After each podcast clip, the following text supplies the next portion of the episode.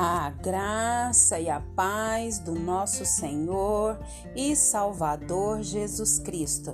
Aqui é Flávia Santos e bora lá para mais uma meditação. Nós vamos meditar na palavra do Eterno em Provérbios 24, 3.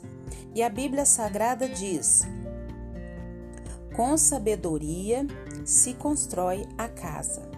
Com sabedoria se constrói a casa Provérbios 24, 3.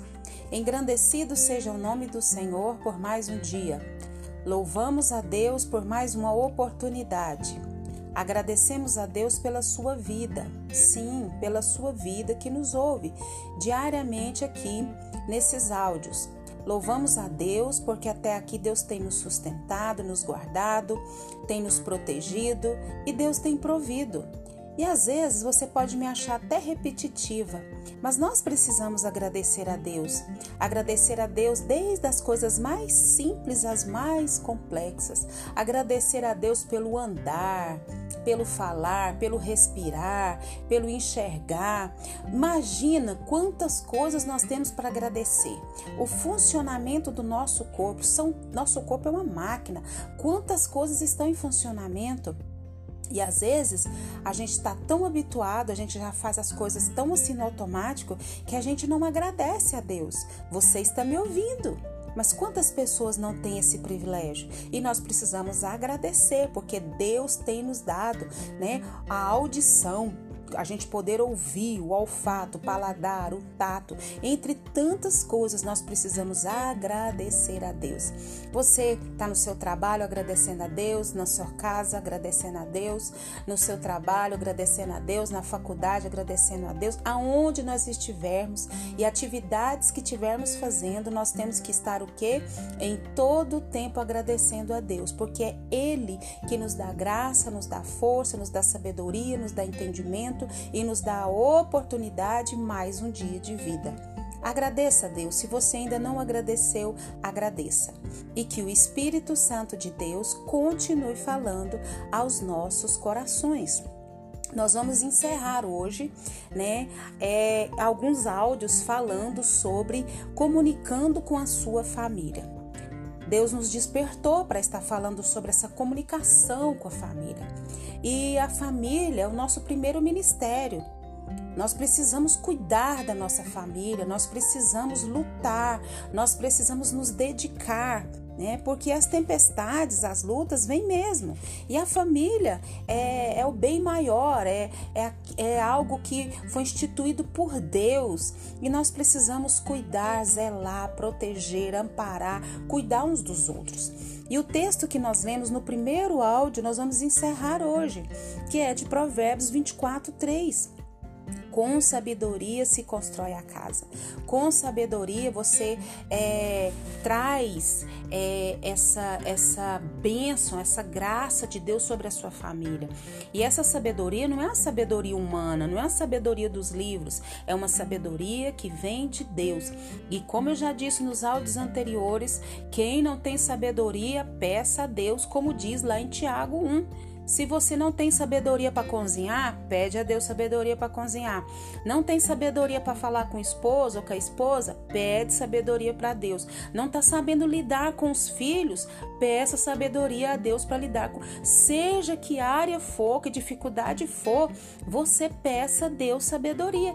Deus, eu não estou sabendo lidar com a minha sogra. Dá-me sabedoria, dá-me graça, dá-me entendimento. E assim sucessivamente as demandas, as dificuldades nós vamos clamando a Deus para que nos dê essa sabedoria que vem dele. E nós vamos terminar falando sobre eu penso criativamente. Como que você gasta o seu tempo junto com a sua família? Como que você gasta? Você leva seus filhos para a escola? Porque quando você leva seus filhos para a escola, você tem aquele momento de comunicação, você está priorizando. Leva para o futebol, leva para a academia, são oportunidades de se conversar mais com os filhos, com o esposo, né? Você é, como que você interage, como que é o divertimento em família. Você tem as devocionais. Devocionais é aquele momento que reúne a família para ler a Bíblia. Cada um tem oportunidade, canta, a pessoa dá uma palavra, conta um testemunho, medita. Você tem priorizado isso? Isso é, isso é um momento importante de se comunicar com a sua família e toda a sua família se comunicando com quem? Com Deus. Então a gente precisa é levar isso em conta. Nós precisamos ter essa consciência para que tenha, para que a gente seja bem sucedido na nossa comunicação. Primeiro a nossa comunicação, primeiro com Deus e depois com a nossa família. Outra coisa que a gente precisa priorizar é nós precisamos aprender a cultivar esse relacionamento de intimidade com Deus.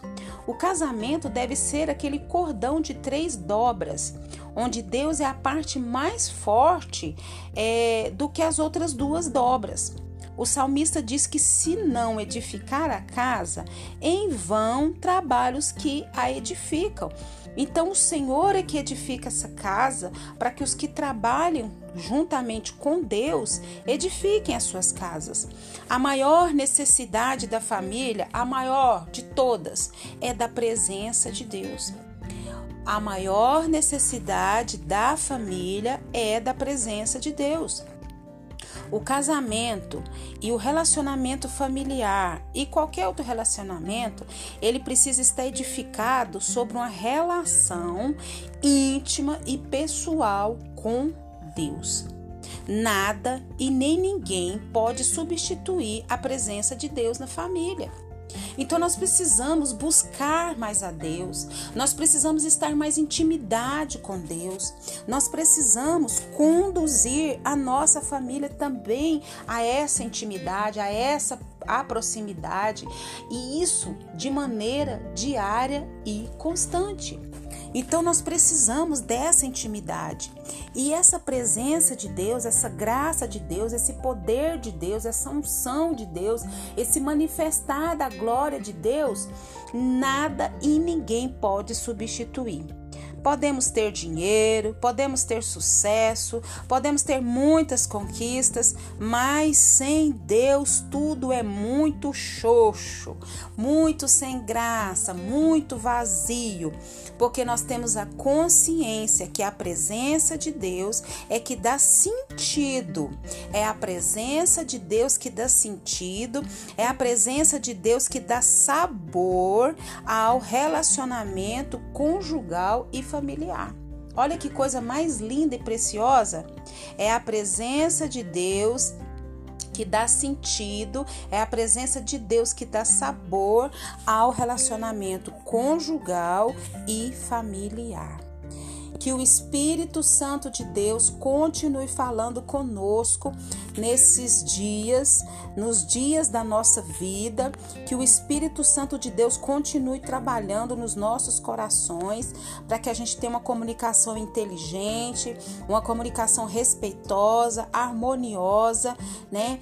Desse relacionamento familiar e saudável e que todos nós e que todas as nossas famílias possam crescer em graça e estatura diante de Deus e dos homens. Em nome de Jesus, eu abençoo a sua família, eu abençoo o seu lar e que essa intimidade cresça cada dia, primeiramente com Deus e com todos os membros de cada uma de nossas famílias e que o Espírito Santo de Deus continue falando aos nossos corações. Pai, queremos pedir ao Senhor perdão das nossas fraquezas, das nossas faltas de comunicação, como se deve, orientados pelo Senhor com a nossa família. Ajuda-nos priorizar primeiro o Senhor, depois a nossa família. Deus nos ajuda a detectar as falhas, os ruídos que estão prejudicando a nossa comunicação com a nossa família. Abençoe, Pai, todos os lares, todas as pessoas que estão nos ouvindo, abençoe cada lar representado. Queremos agradecer por essa semana, esse despertar para comunicação com a nossa família. Deus, nos ajuda, Pai, nos ajuda, Pai. Nós te clamamos, nós te suplicamos. Pai, continua nos guardando, Pai, dessa praga do coronavírus e de todas as pragas que estão sobre a terra. Guarda a nossa vida, guarda os nossos, continua nos despertando a cuidar mais dos nossos e de todos que estão à nossa volta. É o nosso pedido nessa hora, agradecidos no nome de Jesus. Leia a Bíblia e faça oração se você quiser crescer. Pois quem não ora e a Bíblia não lê, diminuirá, perecerá, não resistirá e uma péssima comunicação com a sua família terá. Um abraço e até a próxima, querendo bom Deus. Fui!